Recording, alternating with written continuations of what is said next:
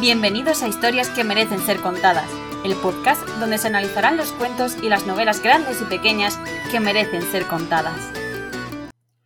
Pues al invitado que traemos aquí ya le conocéis de antes, de cuando hablamos de la fantasía urbana, pero bueno, vamos a dejar que se presente. ¿Qué tal, Víctor? ¿Cuánto tiempo? Hola, buenas noches, Jorge. Muchas gracias por tenerme en tu programa. Nada, sabes que siempre es un placer tenerte aquí. Pero bueno, te presentas Twitter, que eres muy tuitero, como antiguo militar y ahora padre y escritor. Pero bueno, te dejamos a ti que nos cuentes quién eres. Bueno, la verdad es que con esa pregunta, ¿sabes qué pasa? Siempre te hacen esa pregunta. Cuando te dedicas a X, siempre te acaban haciendo ese tipo de pregunta. A mí se me da muy mal definirme. Teniendo en cuenta el, el, asunto por el que me has traído aquí, pues me tengo que presentar como el autor de Cazadora, la novela publicada por Ediciones Barjala. Normalmente no me presentaría así en mi vida diaria ni de broma, pero de momento creo que va a ser la presentación para este programa.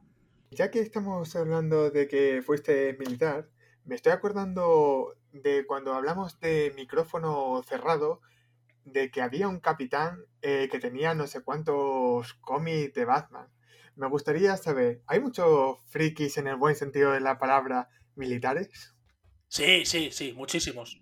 Este hombre del que hablábamos en concreto era sargento, un, sargento al que ah, tengo mucho aprecio, pero voy a mantener su, voy a mantener su anonimato. Y sí, hay muchísimo friki. Yo he jugado partidas de rol de mesa en, el cuartel, eh, hemos hablado de rol, hemos hablado de cómics. Hay que tener en cuenta que hoy en día el tema de ser un friki se ha, desestigmatizado bastante. Entonces, te los puedes encontrar en prácticamente cualquier lado. Vamos a hacer un, pequeño inciso en esto. El ejército no deja de ser una representación de la sociedad a la que defiende. Entonces, si en una sociedad tienes eh, criminales, tienes drogadictos, tienes eh, fiesteros, tienes tal, lo vas a encontrar en el ejército. Pero claro, en una sociedad también hay frikis, también hay lectores empedernidos, también hay filósofos, también hay estudiantes, y eso también se encuentra allí, porque es un fiel reflejo de la sociedad en la que se incorpora el ejército. Ostras, pues me gustaría pasarme y, hacer una partidita de, de, rol ahí con ellos. Seguramente que tiene que conocer a gente muy interesante que le guste este mundillo. Sí, el ejército el ejército es una pasada. El ejército. Bueno, yo es un trabajo que si hubiera podido no habría dejado nunca, pero al final uno tiene que. En ocasiones en la vida uno tiene que sacrificar algunas cosas para obtener otras. En este caso, yo sacrifiqué el trabajo de mis sueños para poder formar una familia y ser un padre de familia respetable. No quería pasar tanto tiempo alejado de los míos. De hecho, también ahora, eh, si mal no recuerdo, me dijiste que eras autónomo, ¿no? Y como acabas de decir, padre de familia. ¿Cómo te la apañas para ahí darle una pequeña colleja a estos que dicen que no escriben porque no le da tiempo o no estudian o no hacen una cosa? Y tú, en cambio, parece que tienes casi tiempo para todo. ¿Cuál es tu secreto? Ah, bueno, a ver, el secreto es muy fácil, consiste en no dormir. ya está. No, hay Litros de café, ¿no? Sencillo. Eh, no, y ni siquiera, simplemente recortando horas de sueño. Mira, eh, ahora tengo suerte porque me puedo administrar bastante mejor el tiempo y la verdad es que acabas sacando tiempo para escribir, pero cuando escribí Cazadora, yo era un militar en activo. Entonces yo trabajaba, trabajaba en el cuartel las horas estándar de servicio, llegaba a casa, cuidaba de los míos, hacía pues las tareas típicas de un padre de dos, de dos niñas pequeñas en aquel entonces. Eh, baños, jijis, jajas, jugar, cenas, mandar a todo el mundo a dormir estar un rato con mi esposa y cuando ya todo el mundo se iba a dormir y podía dedicar algo de tiempo, claro, igual eran las 12 o la 1 de la mañana. Pues bueno, escribes un par de horitas o tres hasta las 2 o las 3 de la mañana y a las 6 de la mañana despertador y a currar. Y si te pasas dos años durmiendo 4 o 5 horas, es un sacrificio. Como te decía antes, en la vida en ocasiones tienes que sacrificar unas cosas para obtener otras. Si tienes que quitarte horas de sueño para sacar adelante una afición o algo que te gusta, pues adelante, así sea.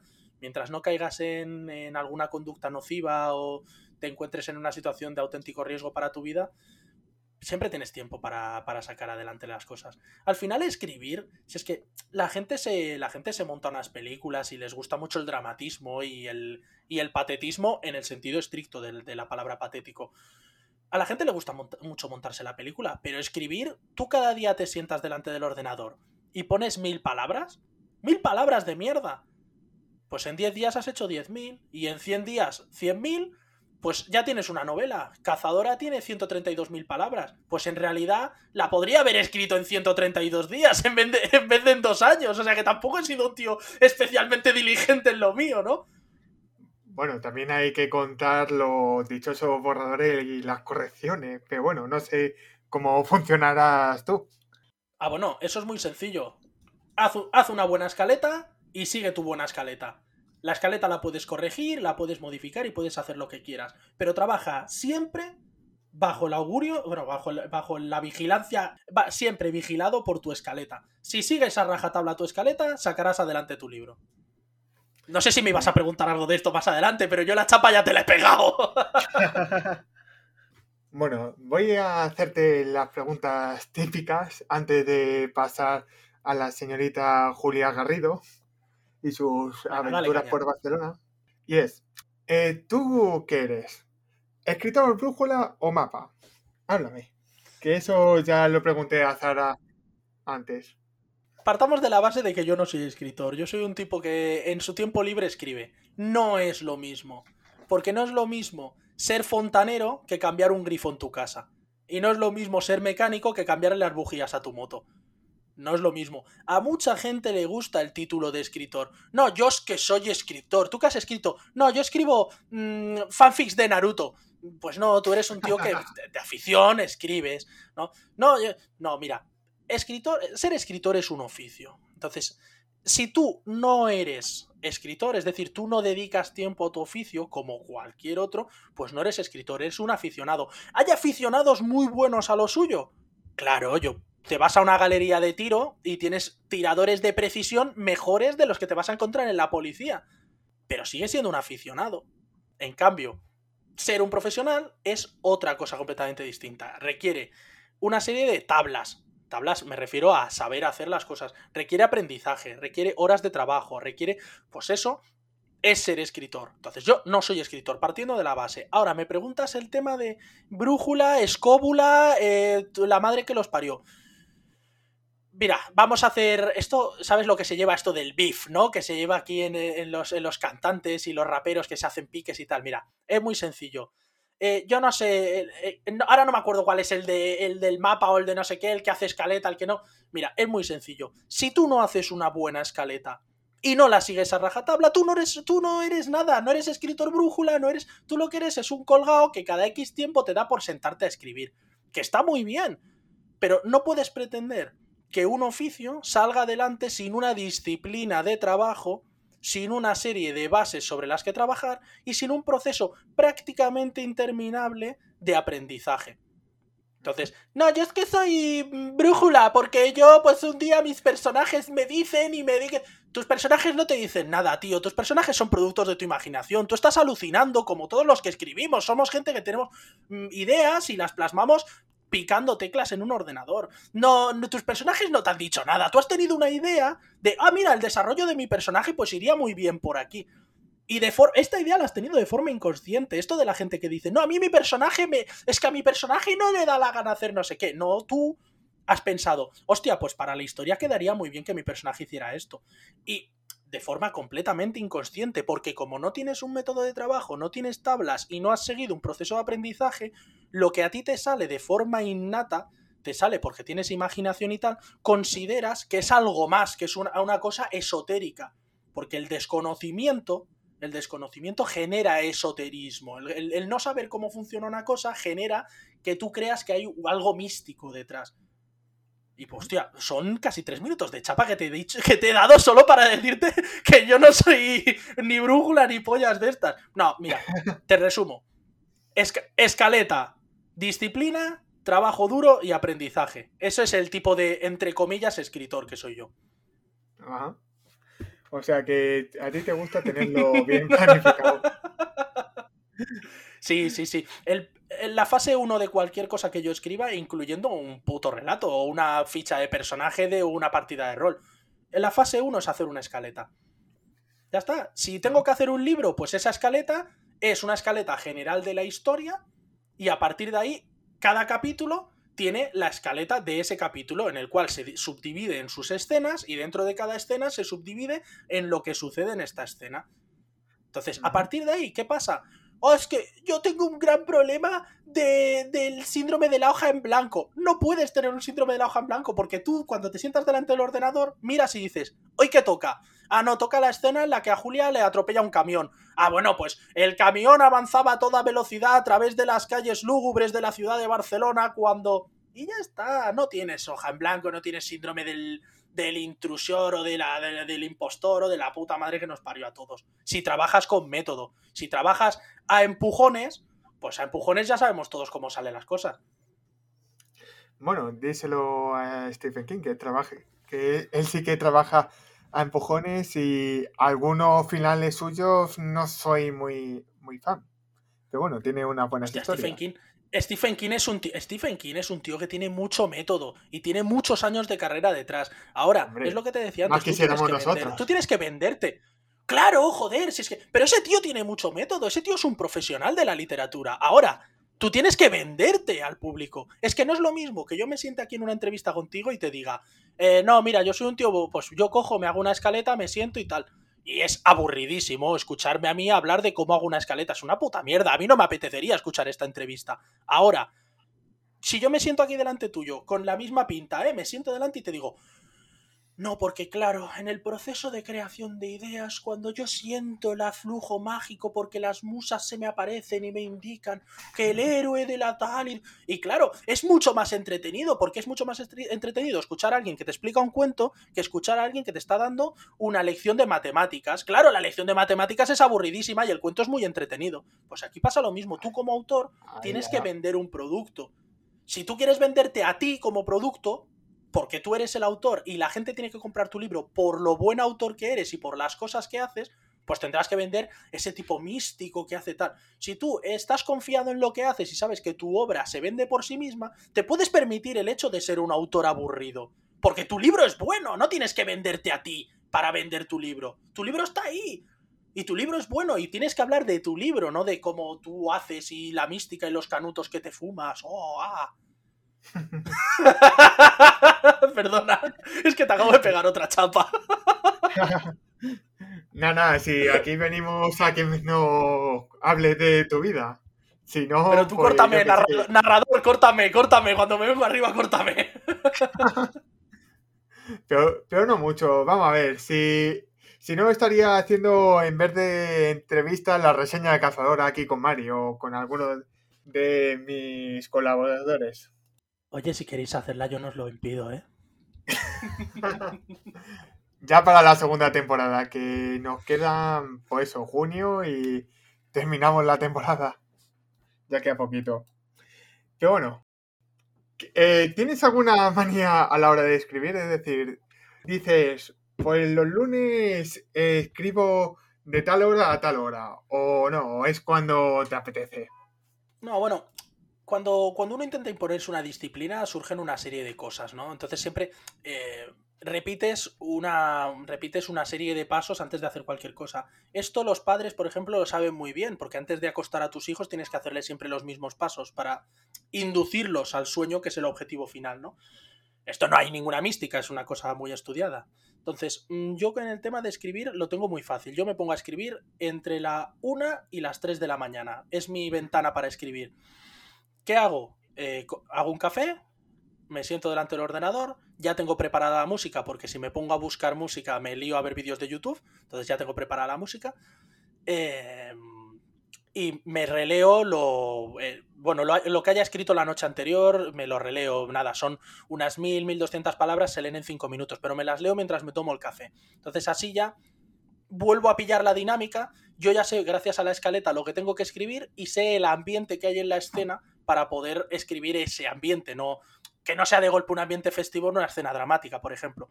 Pero ya está, no soy un tío con no soy un tío con demasiados rituales, demasiadas cosas, soy un tío bastante sencillo.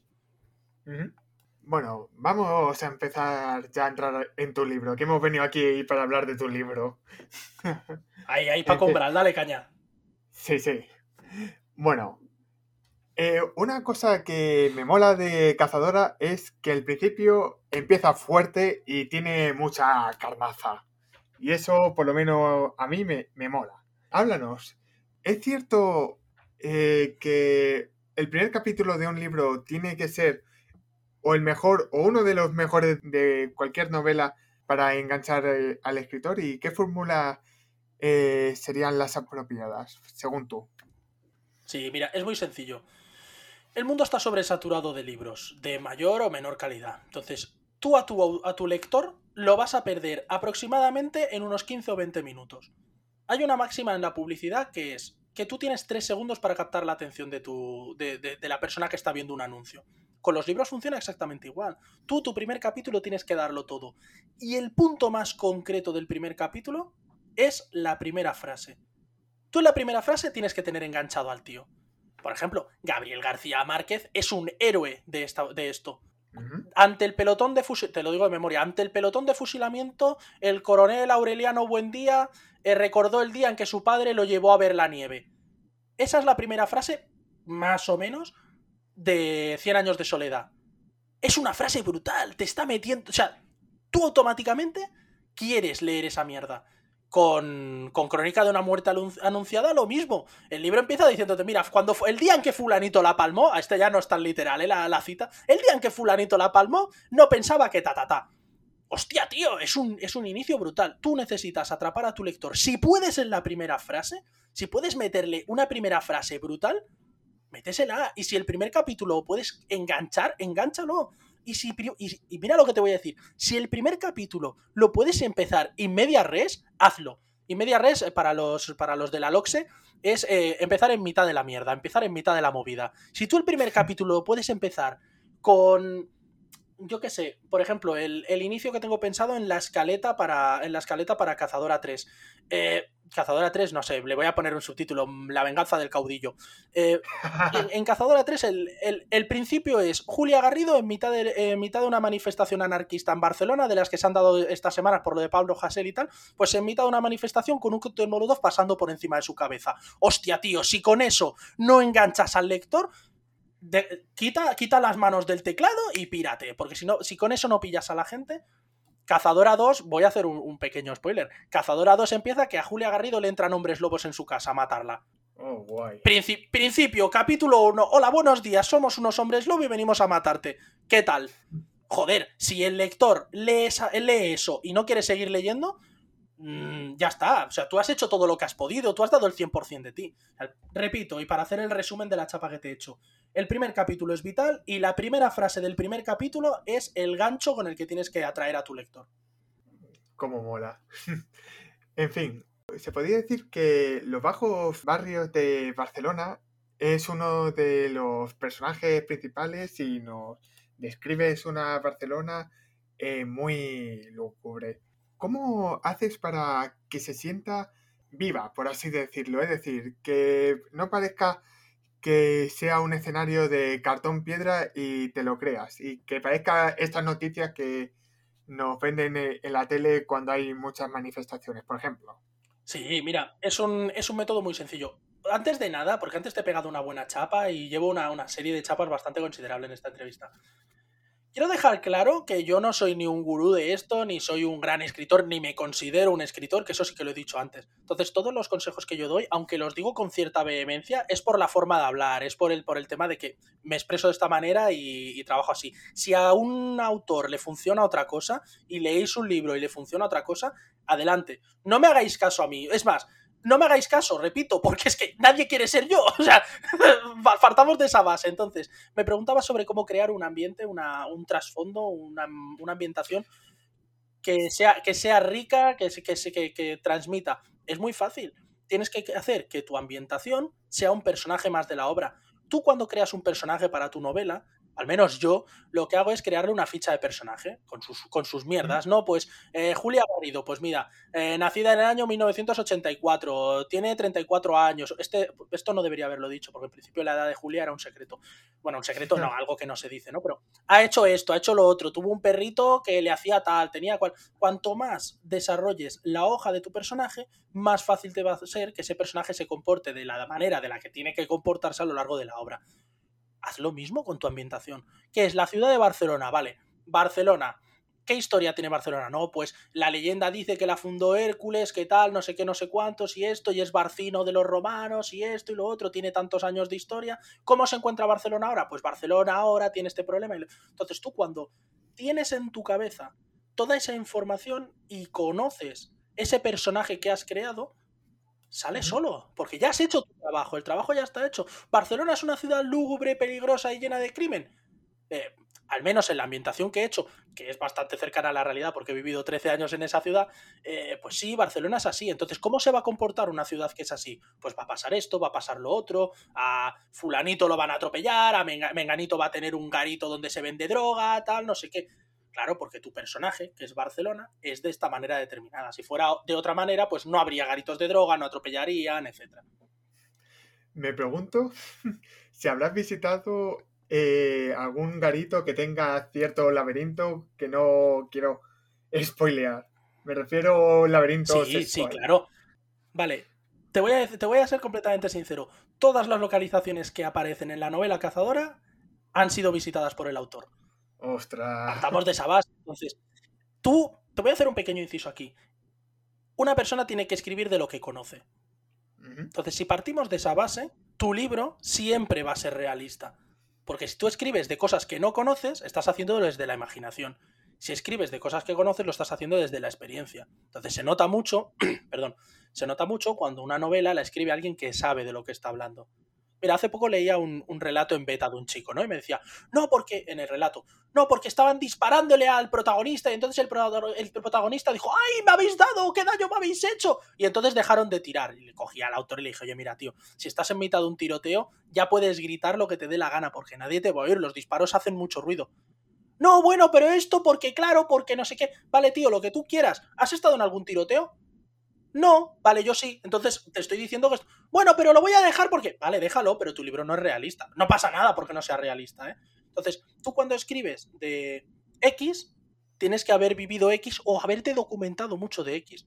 Entonces, si tu libro tiene un laberinto sexual, es tan fácil como ir a la localización del laberinto sexual, hablar con el propietario y decirle, oiga, disculpe, ¿puedo hacer una visita por su local? Porque estoy escribiendo una novela y me interesaría que hubiera esto. Y el, propietario lo más probable es que te diga, ah, genial, tío, sí, pasa. Y ya está. O si no, si el propietario es un capullo o simplemente es una persona celosa de su, intimidad que puede pasar, te vas a la página web del local, miras las fotografías, las estudias, las eh, más o menos eh, dibujas un plano de cómo debe ser el local por dentro y a partir de eso trabajas. Mola, mola. De hecho, me lo has puesto bastante fácil para entrelazar luego la siguiente pregunta que era que me hablases. sí, sí, sí.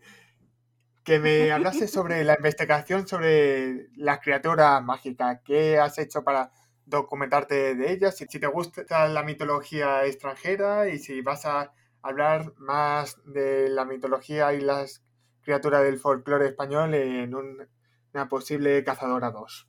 Bueno, posible no, ya casi la tengo acabada. Bueno, sí, calla. Y va a ser más larga, por lo que vi en Twitter. Sí, de hecho sí. De hecho, eh, actualmente acabo de, acabo de rebasar la longitud de Cazadora 1 y me quedan unas 200 páginas más o menos. Voy por el, voy el, por, el, por el último tercio de la obra. Entonces, respecto a la mitología, hay una cosa clara, los frikis tenemos un puntillo de que nos mola el rollo folclore, nos, nos, gusta la mitología, porque quieras que no, pues si juegas a dragones y mazmorras, pues bueno, aquí lo podría, es, una, es un podcast así que no te lo voy a señalar, pero tengo los, los cuatro manuales de monstruos de dragones y mazmorras 3.5, entonces quieras que no, cuando te tienes que hacer tu ficha de personaje, y más cuando eres un adolescente flipado, enseguida te vas a buscar mitología, a ver, porque ¿quién era fulanito? ¿Quién era menganito? Y entonces, pues mi personaje es como menganito de la mitología de tal, y además a más rara sea la mitología que busques, pues más guay es tu personaje, porque no lo sabe la gente de dónde has sacado la idea, ¿no? Entonces, respecto a Cazadora, en Cazadora hay una serie de, criaturas sobrenaturales, la inmensa mayoría de ellas pertenecen al folclore occidental, trabajamos con, la mitología que tenemos, lo bueno es eso. Y algunas de ellas no pertenecen a ese folclore. Entonces, ¿de dónde salen? De lecturas. Eh, a ver, quieras que no, pues he leído, he leído mucho manga, entonces acabas encontrando criaturas quieras que no, yo qué sé, estás leyendo el puto Naruto y, hostia, mira, eh, la espada de tal, hostia, la espada de tal, está, existe, hay una mitología detrás, te pones a leer, hostia, pues es guay, te pillas un libro y quieras que no, pues vas cogiendo un, un fondo del que puedes ir sacando el día de mañana. Cuando quieras sacar eh, una cosa o tengas una idea que se relacione, aunque sea vagamente con algo, dices, ah, mira, eh, esto era, me acuerdo, esto lo leí, hostia, esto lo, lo, vi en Naruto, voy a investigar bien qué es esta cosa para tal. Sacas, sacas de ahí toda la información que necesites. Sobre todo lo importante es lo que te decía antes, investigación, trabajo concienzudo. Cuando tú escribas sobre algo, tienes que saber sobre qué estás escribiendo. Pues en este caso, si escribes de algo de la mitología china, te coges la leyenda de, la leyenda de los tres reinos y te lo empollas, aunque sean 10 libros, te da igual, te sientas y te lo lees. Sí, sí, de hecho, incluso me sorprendió, bicho antagónico de la novela, que en la portada pensaba que era una cosa y luego en la primera mitad, al final, dice, no puede ser, tiene que ser esta otra cosa. Pero bueno, no quiero decir el nombre para no spoilear. No, pero está muy bien porque de hecho la, la, portada está pensada para llevar al engaño. Y de hecho, gran parte de la investigación de Julia es sobrellevar su propio engaño ella se pasa, como tú bien dices, el, primer tercio del libro se pasa diciendo, ha de ser esto. Va a hablar con el experto, con el padre Montoya. Hombre, esto probablemente no sea por X, Y, y hacen una investigación. La gracia es que Julia empieza con, un, empieza con, con una idea muy preconcebida de qué puede ser y la tienen que ir desmontando mediante la investigación. Lo cual está muy bien porque por norma general, la mayoría de libros de fantasía que, que pillas, el protagonista llega en el minuto uno y dice, esto ha sido un dragón ¡Oh, vaya, qué sorpresa! El enemigo del, final, el, clímax, es un enfrentamiento con un dragón. Jamás lo habría imaginado. hay que intentar subvertir un poco las expectativas del lector. Y esto, la mejor forma que tienes de hacerlo es trabajando con él, haciéndole pensar. Subvertir expectativas en realidad es muy fácil. Tú coges y te pasas todo el libro diciendo que ha sido fulanito y luego te sacas de la manga que ha sido menganito, como hizo J.K. Rowling en El prisionero de Azkaban, y además te lo sacas de la puta manga, luego lo redconeas en el, en el cuarto libro para venderte una... Me... No, porque en realidad se ha pasado toda la vida haciendo no sé qué... Vale, vale, socia, lo que tú digas, pero te lo has sacado de la manga para hacer un giro argumental que, que convenzas al lector. Eso funciona, porque a J.K. Rowling le ha funcionado. Pero eso tú, como un autor novel, no puedes hacerlo, porque si tu lector se siente traicionado, no te va a volver a comprar un libro. Entonces, tienes que subvertir sus expectativas, pero trabajando con él, dándole pistas desde el minuto uno para que si el lector es avispado y tiene algunos conocimientos previos por su parte, sea capaz de adivinar antes que el protagonista lo que está sucediendo. Bueno, y ahora que estamos hablando de portadas, a ver, cuéntame, ¿qué es lo que tenéis en Twitter algunos escritores que estáis haciendo como concurso de las mejores portadas? Venga, háblame que te estás riendo. Bueno, esto es el, esto es el bueno de, el bueno de José. Tiene una, tiene una tienda en Motril, si no me equivoco, en Granada. Eh, tiene una tienda llamada Zona Beats, eh, en la que tiene autores españoles. Es un tipo que está apoyando muchísimo el, género de la fantasía y la ciencia ficción española y está poniendo pues material de autores desconocidos, nacionales, los está poniendo en el escaparate frontal de su tienda para dar visibilidad al producto patrio. Entonces, una de las campañas publicitarias, porque este tío se le da bastante bien el tema del marketing viral, eh, una de las campañas que ha empezado es esta, la de la lucha de portadas, que es una cosa graciosa, porque al menos, da igual quién gane y quién pierda, al menos la portada va a estar en boca de todos durante una temporada. Eh, antes de eso hizo la lucha de criaturas sobrenaturales, que era todos los, monstruos de, los libros de fantasía de la gente colocados a pelear en, en otro torneo. Claro, eh, la, iniciativa es muy buena. O sea, la verdad es que hay que agradecerle a José todo lo que está haciendo por todo lo que está haciendo por promocionar a los autores locales. Yo, de hecho, le, regalé una copia de cazadora. Según vi cómo iba el tema, le dije, venga, para allá, allá que te va, José. Hay que darle apoyo a la gente como José. Hay varios, ¿eh? Hay varios, hay varios propietarios de, establecimientos como Zonabits Pasa que, claro, ahora solo ahora te sé decir, José, porque es con el que me relaciono más. Hace poco se le pegó fuego a la tienda de, otro propietario de, esto de, material de género fantástico y tal y cual, y se montó una colecta para ver si se le podían enviar libros, si se le podía enviar dinero y tal. Lo malo es que lo pasé por encima porque estaba trabajando y no me, no me enteré muy bien cómo era la película, pero mm, la gente que, le, que escucha tu podcast, que son gente bastante concienciada con esto, seguro que lo pueden localizar enseguida. Pues ya sabéis, ponerlo en los comentarios y no sé, habláis de este tema, que es serio. Pero bueno, vamos a continuar con nuestra entrevista y hay algo que me llamó la atención en el libro y es el capítulo 13 que está en números japoneses. Cuéntame cómo fue la Sí, decisión sí, y quién sí. es el culpable. El culpable de esto es mi editor. Así, tal cual, ¿eh? O sea, no hay que, no hay que buscarle muchas vueltas. No, el capítulo en origen, el, el capítulo 13 se llamaba capítulo sin número, o directamente sin número. Esto tiene un motivo de ser, es una, es una ruptura de la cuarta pared. Julia se pasa la mitad de la novela hablando de cómo no es una persona supersticiosa. No, yo no, no, yo no, no, eso de cosas de tal, no sé qué. Pero, a su vez, como Julia es un personaje extremadamente hipócrita, que es una cosa de la que me gusta hablar bastante, eh, Julia es un personaje muy hipócrita. Entonces ella siempre te está diciendo, por ejemplo, no, no, yo no soy una persona supersticiosa. Ahora, si arranco la moto a la primera, me va a traer buena suerte. Si meto la llave en la cerradura de casa a la primera, eh, eso es que, joder, las cosas van bien. No, eh, si tiro una moneda y cae tal, va- y se pasa toda la novela diciendo, por un lado, que no es supersticiosa, pero a la vez es una persona muy supersticiosa, lo cual es razonable dentro del mundo sobrenatural.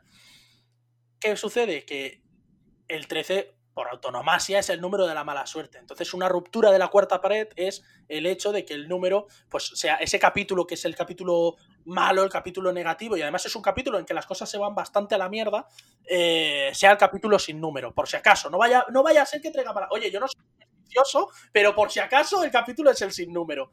Pasa que eso cuando lo vio, cuando lo vio el editor, dijo.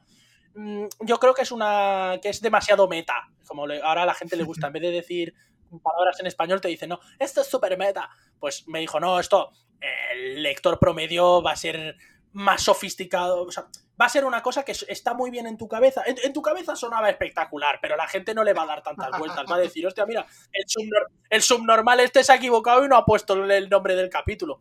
Y como yo igualmente quería darle un poco ese juego y tal, no sé qué, pues él dijo, mira, lo dejamos, lo ponemos así chulito en japonés, tal cual, y digo, bueno, vale, eh, no es exactamente lo que yo quería, no es exactamente lo que quería él, es un punto intermedio. Y a veces las. A veces en la vida también tienes que saber llegar a acuerdos con la gente. De hecho, me encanta ese capítulo cómo empieza. Pero bueno, no se puede hacer spoiler de momento. Bueno, bueno, tírale, tírale la primera frase si quieres, hostia. Nada, que me molaba el tono pesadilla, que le da cierto toque de terror. Ya está, dicho. Sí. Venga, venga, vamos ahí, Pero, juega. pero bueno, ya que has hablado de Julia Garrido, háblanos un poco más del personaje, Leche, que para algo es tu prota. ¿En quién te, te inspiraste en alguien y háblanos cómo surgió? Vale, ¿puedo hacer una confesión ya que estoy aquí? Venga, me me la juego. Adelante. Julia Garrido en inicio era un hombre. Julia Garrido en principio, eh, al principio era Miguel Garrido. El, origen del personaje era el mismo personaje, pero estructurado para ser. eh, la ficha de personaje estaba hecha pensando en un hombre. Y O sea, sucedió que lo, pasó ini- como lo- Ripley, ¿no? Sí, sí, sí, de No hecho sé. es muy parecido. Sucedió, sucedió lo inimaginable con Julia Garrido. ¿Qué pasó? Estrenaron Mulan del año 2019. Valiente. Mm. vali- 2019-2020, ya lo estoy haciendo bien. Vea, da igual. Entre, estrenaron Mulan. Valiente mierdón de película. Y según la estaba viendo, claro, yo fui a la película con todo el ambiente alrededor de ella de. ¡Buah, chaval! Es un personaje femenino súper bien construido. Es una mujer fuerte e independiente que no necesita a nadie. ¡Oh, es un icono del feminismo! Tal, no sé qué. Que es el mismo discurso que me había encontrado, por ejemplo, con la peli de la Capitán Marvel. Otro bodrio de película.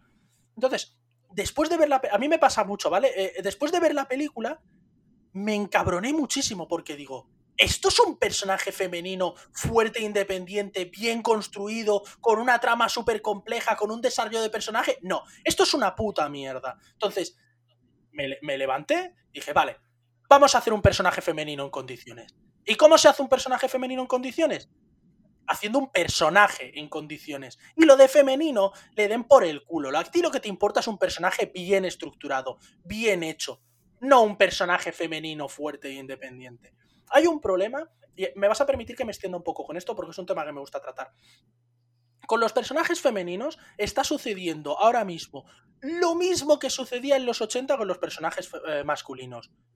Y es que son personajes irreales construidos alrededor de un solo concepto, que es que es el personaje fuerte al que nadie le puede soplar. piensa en los héroes de acción de las películas de los 80. Chuck Norris, Steven Seagal, eh, Sylvester Stallone, Jean-Claude Van Damme, Arnold Schwarzenegger, todos tienen Ay, algo en común. Arnold.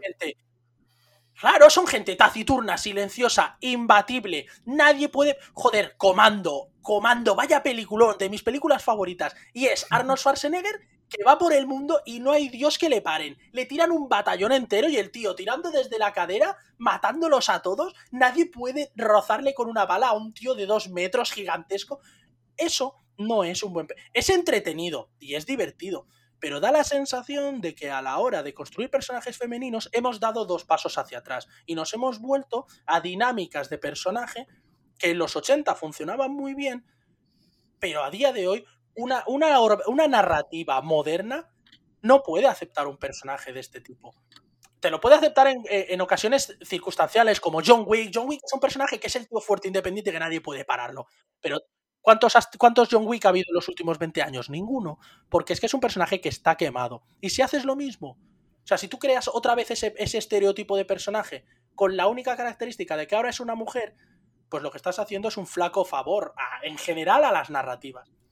No, Sucede pero- entonces, De todos modos, John, John Wick se le ve que sufre y su contraparte femenina atómica también está bien construida y, y tiene esas partes buenas de un personaje femenino. No sé si estarás de acuerdo. sí, pero, si sí, pero a nivel de trasfondo, a nivel de trasfondo tiene la profundidad de un charco.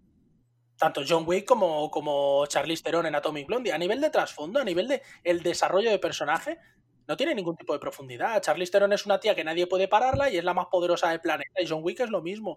Si quieres un personaje con un cierto desarrollo, con una cosa, ¿qué tal? Te tienes que ir ya a cine, a cine más, bueno, a, a otro tipo de cine. Y eso está muy bien para el cine de acción palomitero. Pero si tú quieres vender una novela, tienes que vender otra cosa. Mira, hay una cosa que me da mucha rabia. eh, con Cazadora, ya vamos dirigiendo el tema hacia la, hacia la novela. Sí, volvamos a Cazadora. Hay una cosa. Sí, hay una cosa que me da mucha rabia, que es que la gente lee Cazadora y te dicen. ¡Buah! Julia Garrido es una mujer súper empoderada. Julia Garrido es una mujer fuerte e independiente que no necesita a nadie. Yo cuando leo esos comentarios de gente pienso, no han leído la misma novela que yo, porque Julia Garrido es todo lo contrario. Julia Garrido es una persona excepcionalmente débil, excepcionalmente necesitada, excepcionalmente dependiente y que además eh, no, no, corresponde a ese, arquetipo. Y además es una persona horrible. O sea, Julia Garrido es una persona completamente despreciable. El problema está, y esa es la gracia de la novela, y por eso la escribí en primera persona, que en que como todo el mundo lo ves a través de sus ojos, todos sus actos te parecen razonables. Pero hay una escena que tú recordarás del libro en que alguien la para y le dice, Julia, un momento, ¿eres consciente de lo que acabas de hacer? No eres consciente de lo que acabas de hacer, ¿verdad? No, no es que no seas consciente, es que lo eras, pero te ha dado igual porque eres una persona repugnante. Y ahí viene el capítulo 13. Cuando, cuando Julia se da cuenta de, oh joder, soy una mierda de persona. Pero le da igual porque luego no aprende de sus errores. Porque es el tipo de persona que siempre te encuentra una justificación para las cosas que hace ella. Es una persona que no es, es una persona humilde, no, no se cree nada por encima de nadie, no, no obstante, es una persona horrible, es sumamente hipócrita, es sumamente interesada, no tiene empatía con los demás, no tiene. Ahora, tiene ella un círculo muy reducido de personas por las que estaría dispuesta a dar la vida. Con lo cual es una persona excepcionalmente leal. Pero a su vez eso lo hace un personaje muy complejo. Porque sí, ella por X personas estaría dispuesta a hacer lo que sea. Lo que sea. Cuidado porque esto puede llevar a, la lleva a sitios, en cazadora igual es un poquito menos visible, pero la lleva a lugares muy peligrosos. Y que no a lugares físicos, sino a lugares morales. La lleva a lugares muy peligrosos. Y en Cazadora 2, aquí pequeña cu- cuña publicitaria para la siguiente parte de la, de la, de la saga, en Cazadora 2 esto lo veremos llevado al infinito. En que las decisiones de Julia pueden suponer no solo la muerte de X personas, que es el caso de, es el caso de Cazadora 1, en el que lo máximo que te juegas es la ciudad de Barcelona, sino que es que puede llevar las malas decisiones de Julia a la guerra abierta contra las criaturas sobrenaturales. Ojo, cuidado. Y todo está en manos de una persona excepcionalmente dependiente y muy reservada de su pequeño círculo de amistades y de, y de familiares como es Julia Garrido. O sea, el mundo no podía estar en peores manos ahora mismo. Joder.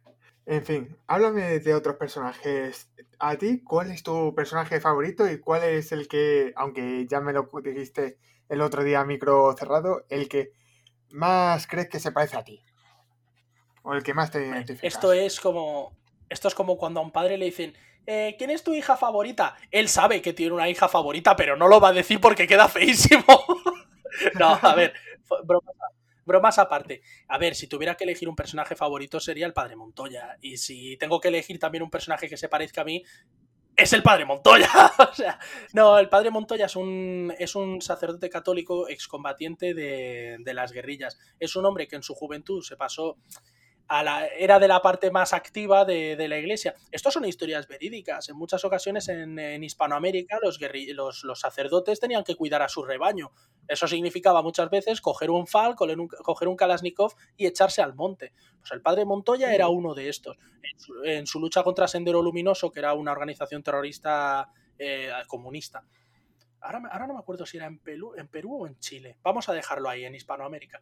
Pues eh, Sendero Luminoso era una, organización criminal excepcionalmente sanguinaria. Y el padre Montoya se enfrentaba a ellos exclusivamente con, la fuerza, con su fuerza de voluntad y el armamento del que podía, del que podía tirar. Entre ellos su espada, que aparece en el, en el primer libro, pero tendrá un papel mucho más eh, trascendente en el segundo. El padre Montoya yo creo que es un muy buen personaje. Además, oculta mucho más de lo, que, de lo que parece a primera vista. A primera vista simplemente parece el mentor sabio clásico de cualquier novela de fantasía. No obstante, por detrás es un personaje bastante complejo. Y puestos a hablar de personajes, el favorito de todos. Santiago es el, el, favorito indiscutible. Yo jamás me imaginé que un personaje como Santiago pudiera llegar a tener tanto, tanto aprecio por parte de los lectores. Santiago simplemente es un, es un monaguillo de la, de la, parroquia del Padre Montoya que ha decidido que, claro, el Padre Montoya es un puto héroe, los caballeros del Padre Montoya son caballeros de brillante armadura luchando contra las fuerzas de la oscuridad y él quiere unirse. Ahora, eh, tiene el problema de que sus aptitudes para sus aptitudes con las armas forjadas a mano, que es un tema eh, bastante importante dentro del universo de Cazadora, del Garrido Verso. Eh, las armas forjadas a mano lo repudian, no es capaz de utilizar un arma forjada a mano. Entonces, con ese hándicap, tiene que eh, seguir haciendo su trabajo y seguir esforzándose por poder formar parte de los caballeros del Padre Montoya. Creo que es eso lo que al, al público le ha, le ha traído más, ¿no? La fuerza de voluntad y el espíritu de superación de este chico tan joven. Y ahora que hablas de armas, eh, se nota que antes fuiste soldado porque hablas muy bien eh, de algunas armas de fuego y yo me quedo diciendo, ostras, eh, quiero investigar a ver cómo va eso y he descubierto incluso canales de YouTube que hablan de ello. Por ejemplo, había uno que decía, este es un fusil, lanza bala de 9 milímetros, es bueno para esto, pero no para lo otro. Eh, si quieres hablarnos un poco. Hay auténticos profesionales. Sí, bueno, a ver. Eh, recordarás al principio de la entrevista hace aproximadamente seis siglos que te comenté que creo que la mejor forma de, la mejor forma de escribir sobre algo es la experiencia. Entonces, cuando veáis a Julia Garrido Claro, Julia Garrido, todo lo que hace, absolutamente todo lo que la veáis hacer en la novela, son cosas que yo he hecho en la vida real desde empuñar un arma hasta bajar descendiendo a toda velocidad por una, por una pared haciendo rappel, cruzar un río a la carrera, vestir una, vestir una cota de malla, disparar un fusil de precisión, detonar una serie de cargas explosivas utilizando un explosor y una, y una manivela. Todo lo que veáis, todo, absolutamente todo lo que veáis hacer a Julia Garrido son cosas que he hecho yo. Disparar desde un vehículo en movimiento, todo eso son cosas que he hecho. Entonces, cuando toca escribir sobre eso, es tan fácil como tirar de recuerdos y narrar una cosa, eh, explicar una batallita, como lo que hago en Twitter, ¿no? Que, escribo, que, explico las batallitas estas que son tan populares. Pues en realidad Julia Garrido y, y, Cazadora es eso, es rememorar cosas que ya he hecho en mi vida y tirar de ello. A partir de ahí, la chapa puede extenderse todo lo que tú me dejes. Si quieres, te empiezo a explicar del, tiro con fusiles de precisión, te puedo hablar de rappel, te puedo hablar de esgrima antigua, que ahora le llaman HIMA, la histórica europea eh, martial arts. Eh, podemos hablar, de, eh, si quieres, otro día quedamos y hacemos otro podcast para hablar de la importancia de la esgrima dentro de la fantasía, que creo que es un tema cojonudo, de pues cómo normalmente las... Dime. si, quieres, si quieres, lo hablamos la temporada de verano que va a ser al programas bastante live. Ya lo voy adelantando. Yo- no va a ser. Yo estaré encantado, estaré encantado de aparecer en cualquier programa que tú, que tú me invites, ya lo sabes. Eh, los ratillos que paso aquí contigo son, son ratos francamente entretenidos y yo los disfruto mucho. O sea que si tú me invitas y me abres la puerta, te aseguro que me vas a encontrar ahí. De hecho, también te voy a decir que no te alejes demasiado, que tengo aquí en la cabecita una historia y necesito saber toda la información posible sobre armamento actual. Pero bueno, ¡Vamos! vamos a terminar con la entrevista y te voy a hacer la última pregunta de Cazadora. ¿Veremos en las, en las secuelas otras ciudades como, puede ser nacionales como Sevilla, Madrid, Santiago de Compostela o incluso internacionales? Hombre, a ver, a ver. Aquí se, aquí se nota que vienes, vienes a la entrevista preparado, ¿eh? Tú esto te lo has estudiado. Porque si no, no me puedo creer que sepas que Cazadora 2 sucede fuera de Barcelona. Tú has venido aquí con los papeles ya preparados. A ver, respecto a lo que me preguntas, eh, lo que voy a intentar siempre, y de hecho es una, es una cosa que es una convicción firme en Cazadora, es no salir nunca del territorio nacional. Ya hay suficientes novelas que suceden en Massachusetts, en la hostia que nos parió. Mira, uno de los. Voy a hacer un pequeño inciso. Uno de los de las peores decepciones que me llevé con 30 monedas, la, la serie de Alex de la Iglesia, que me gustó mucho, fue que se llevaran la trama a Italia. No, es que tenemos que ir a la biblioteca oculta del Vaticano.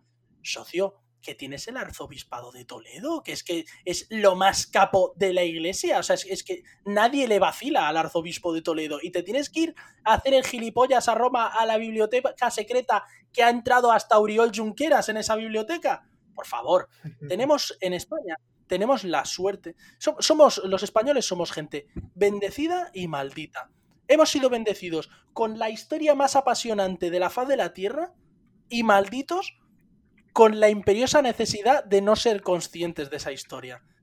Tenemos cosas que si, si las cogiera cualquier escritor, se partiría en dos. No, o sea, sería una cosa alucinante. Ahora, ¿qué sucede? Que no, es que claro, me lo quiero llevar a Roma, me lo quiero llevar a tal. No, mira, aprovechemos lo que tenemos. Tenemos probablemente el mejor país del mundo, probablemente la cultura, folclore y tradiciones más ricas del planeta. Vamos a aprovecharlo. No vayamos a. No, es que Julia ahora se va a ir a las catacumbas de. a las catacumbas de, de esto, las catacumbas de París, que son súper chulas. Métete al, mundo subterráneo de Barcelona. ¿Tú sabes la cantidad de túneles subterráneos que hay en la ciudad de Barcelona? Es una pasada. Yo he estado ahí.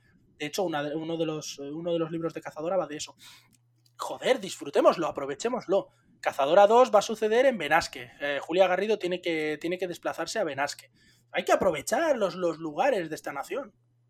Pues bueno, para terminar, ya eh, lo has hablado, pero si quieres rematar un poco más la chapa a los oyentes que quieren ser escrit- escritores o escribir algo, como tú has dicho, ¿qué les recomienda? Con lo que ya has dicho es suficiente. No, sí, joder, yo siempre tengo algo más que decir, no te preocupes. Mira, si tú quieres escribir, lo primero que tienes que hacer es adoptar un estado de mente adecuado. Y es, vale, yo quiero escribir. Parte de la base de que eres un fracasado y lo serás toda tu vida. Entonces, a partir de ahí, cuando sepas que tu libro no lo va a leer ni Dios, que probablemente tu libro va a ser una puta mierda, entonces a partir de ahí ya te puedes sentar a escribir. Ese es el estado de mente adecuado para empezar a escribir. ¿Por qué? Porque en el momento en que tú te haces a la idea e interiorizas que tu trabajo va a ser una mierda, solo puedes mejorarlo. Esa es la base de todo, pero de todo. Yo siempre le digo a mis hijas, mi, hija mayor practica taekwondo y al principio me decía, jo papá, es que todo el mundo me gana, es que soy la peor de clase. Y le digo, claro, porque el primer paso para ser el mejor en algo es ser el peor. Tú tienes que empezar desde abajo. Y si tienes la actitud y la mentalidad de que tu libro va a ser una puta mierda y vas a tener que trabajar para mejorarlo, y que las ideas que tienes en tu cabeza son la hostia, pero tus manos no son capaces de trabajar así de bien, cuando partas de esa base, A partir de ahí puedes ir mejorando. Lo que no puedes hacer, que es lo que hace mucha gente, es, no, mira, yo escribo de puta madre porque me he pasado toda la vida, he ganado no sé qué certamen del colegio y en mi colegio era el mejor haciendo poesía y no sé qué. Vale, si escribes poesía, pues ya automáticamente, si puedes, tira tu ordenador a una, a una bañera llena de agua y olvídate de escribir. Ya, partiendo de esa base, si escribes poesía, deja de escribir. Entonces, si escribes de verdad, si, eres, si, si a ti te gusta escribir en condiciones, lo primero, tu trabajo es una mierda y solo puedes mejorarlo. Lo segundo, disciplina, disciplina y disciplina. Lo tercero, una actitud de trabajo adecuada, es decir, querer mejorar, querer dedicar tiempo a tu trabajo, querer eh, aprender, etc. Yo creo que con esto más o menos ya tienes la dinámica. Y lo último que sepas que no vas a ser famoso. O sea, no, no va a ser voy a escribir un libro y lo voy a petar y voy a ser la nueva JK Rowling. No, no lo vas a ser. Nunca jamás vas a ser alguien famoso. Entonces, si partes de esa base, a partir de ahí solo puede ir a mejor, porque imagínate que sí. Imagínate que escribes un libro y lo petas. Bueno, pues tú ya partías de la base de que no. Lo que no puedes hacer es el contrario. No, yo voy a escribir un libro y lo voy a petar. Luego tu libro es una puta mierda y empiezan los problemas. Ay, es que claro, es que la industria es muy mala con los autores noveles. Es que en España eh, la gente no lee. Ah, es que el mundo editorial es un mundo de tiburones, tal, no sé qué. Esas son excusas y las excusas las ponen los perdedores. La gente que realmente va con una actitud adecuada, pues si su libro, el libro 1, ha sido una puta mierda y ha vendido 30 libros en Amazon, pues el segundo libro va a ser mejor y va a vender 60. Y el tercero va a vender 200. Y llegará un día en que sabrás escribir. No te leerán ni en tu casa, pero sabrás escribir y escribirás bien cuando lleves 10.000 horas de, de, escribir y de esforzarte, leer y mejorar. Yo creo que ese sería el consejo. Actitud estoica, buena disciplina de trabajo y saber que vas a ser un fracasado toda tu vida. Duro consejo, pero me gusta. te digo la verdad. Si, mira, si no estás dispuesto, si no estás dispuesto a tener disciplina, echarle horas y saber que nunca vas a triunfar, no empieces a escribir, dedícate a otro hobby. Si es que hay muchos hobbies, es que puedes hacer muchas cosas. Joder, a mí me gusta la esgrima, me gusta el boxeo, me gusta la escalada, me gusta salir a, andar por la montaña con mis perros, me gusta el tiro de precisión. Si es que hay mil cosas que podría estar haciendo. Lo que pasa es que de una a tres de la madrugada la única cosa que puedo hacer, aparte de jugar videojuegos o sacudirme la nutria, es escribir. Y ha dado por ahí. También podría ponerme a dibujar, pero es que tengo dos manos izquierdas, entonces no se puede. Pues nada, eh, muchas gracias Víctor, ha sido un placer como siempre tenerte aquí y a ver si te veo pronto. Igualmente, Jorge, ya sabes que estoy encantado de venir a tu programa. Y el día que hagas el de la esgrima en el mundo de la fantasía o el día de la supervivencia, porque la gente por norma general se olvida de que la gente tiene que sobrevivir en los, en los mundos de fantasía. Cualquier día que quieras hablar de una cosa de esas, me llamas y ya sabes que yo siempre estoy aquí disponible para ti. Oye, y muy pocos eh, eh, parecen los personajes mega puros que no tiene, que comerán de vez en cuando, pero nunca hacen sus necesidades. También tendremos que hablar de ellos, de lo importante que es humanizarlo con esa chorrada de decir, pues nada, me voy a cagar aquí en el río. Bueno, joder, y cosas. Eh, eh, es que hay cosas que hay cosas que son terribles. Mira, por ejemplo, en Canción de Hielo y Fuego. O que no suben también. Que...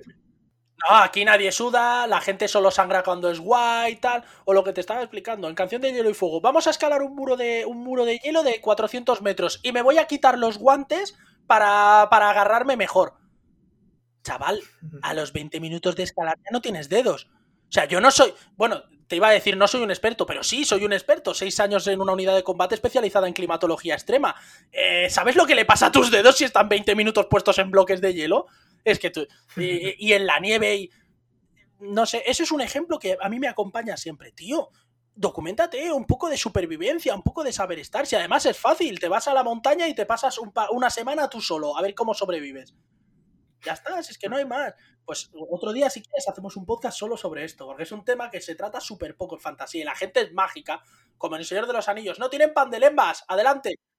Y lo critica bien el señor Miguel de Cervantes, que por eso no le gustaba la fantasía de su época, que parecía que los héroes apenas sufrían, que llegaban, rescataban a la... Hombre, claro, pero es que las novelas de caballería de aquella época eran el, Amadís de Gaula, el Tirarlo Blanca, que era la panacea, el, el Astolfo, ¿no? En las de... En, en el Cantar de Roldán, que aquello era, vamos, eh, ahí nadie sangra, nadie pasa nada. Se muere Roldán y se está muriendo impecable, níveo, sin ningún rasguño. Se ha muerto de. Pero hijo de puta, te has muerto del susto. ¿Qué coño te ha pasado, Roldán, tío?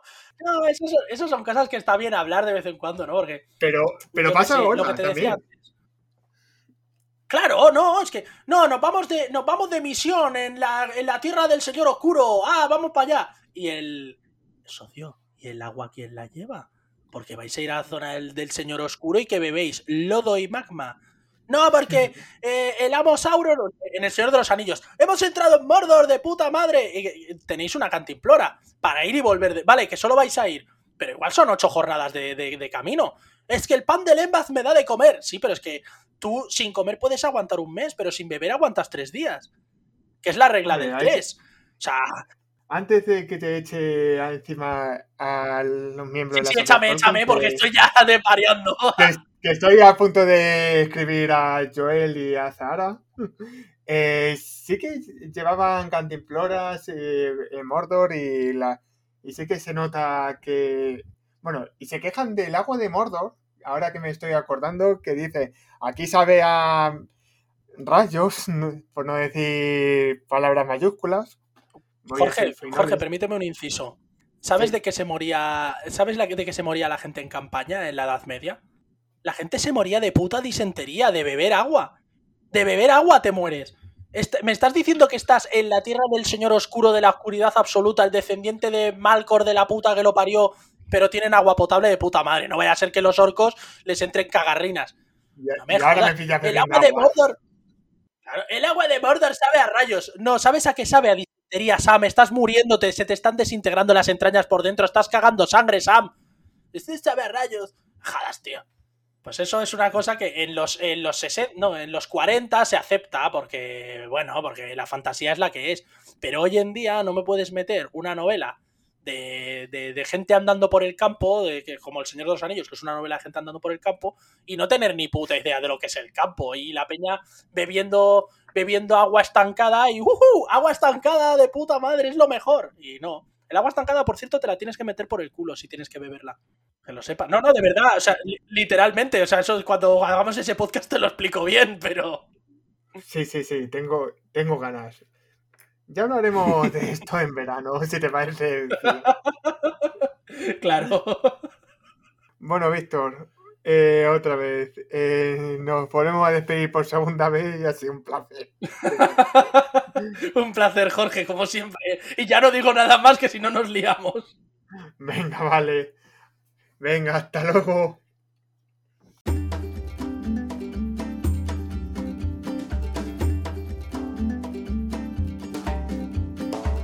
Gracias por escuchar este podcast. Si te ha gustado, no olvides en darle a like y comentar. Y si quieres enterarte de las últimas novedades, puedes seguirnos en nuestro Twitter, podcast barra HMC.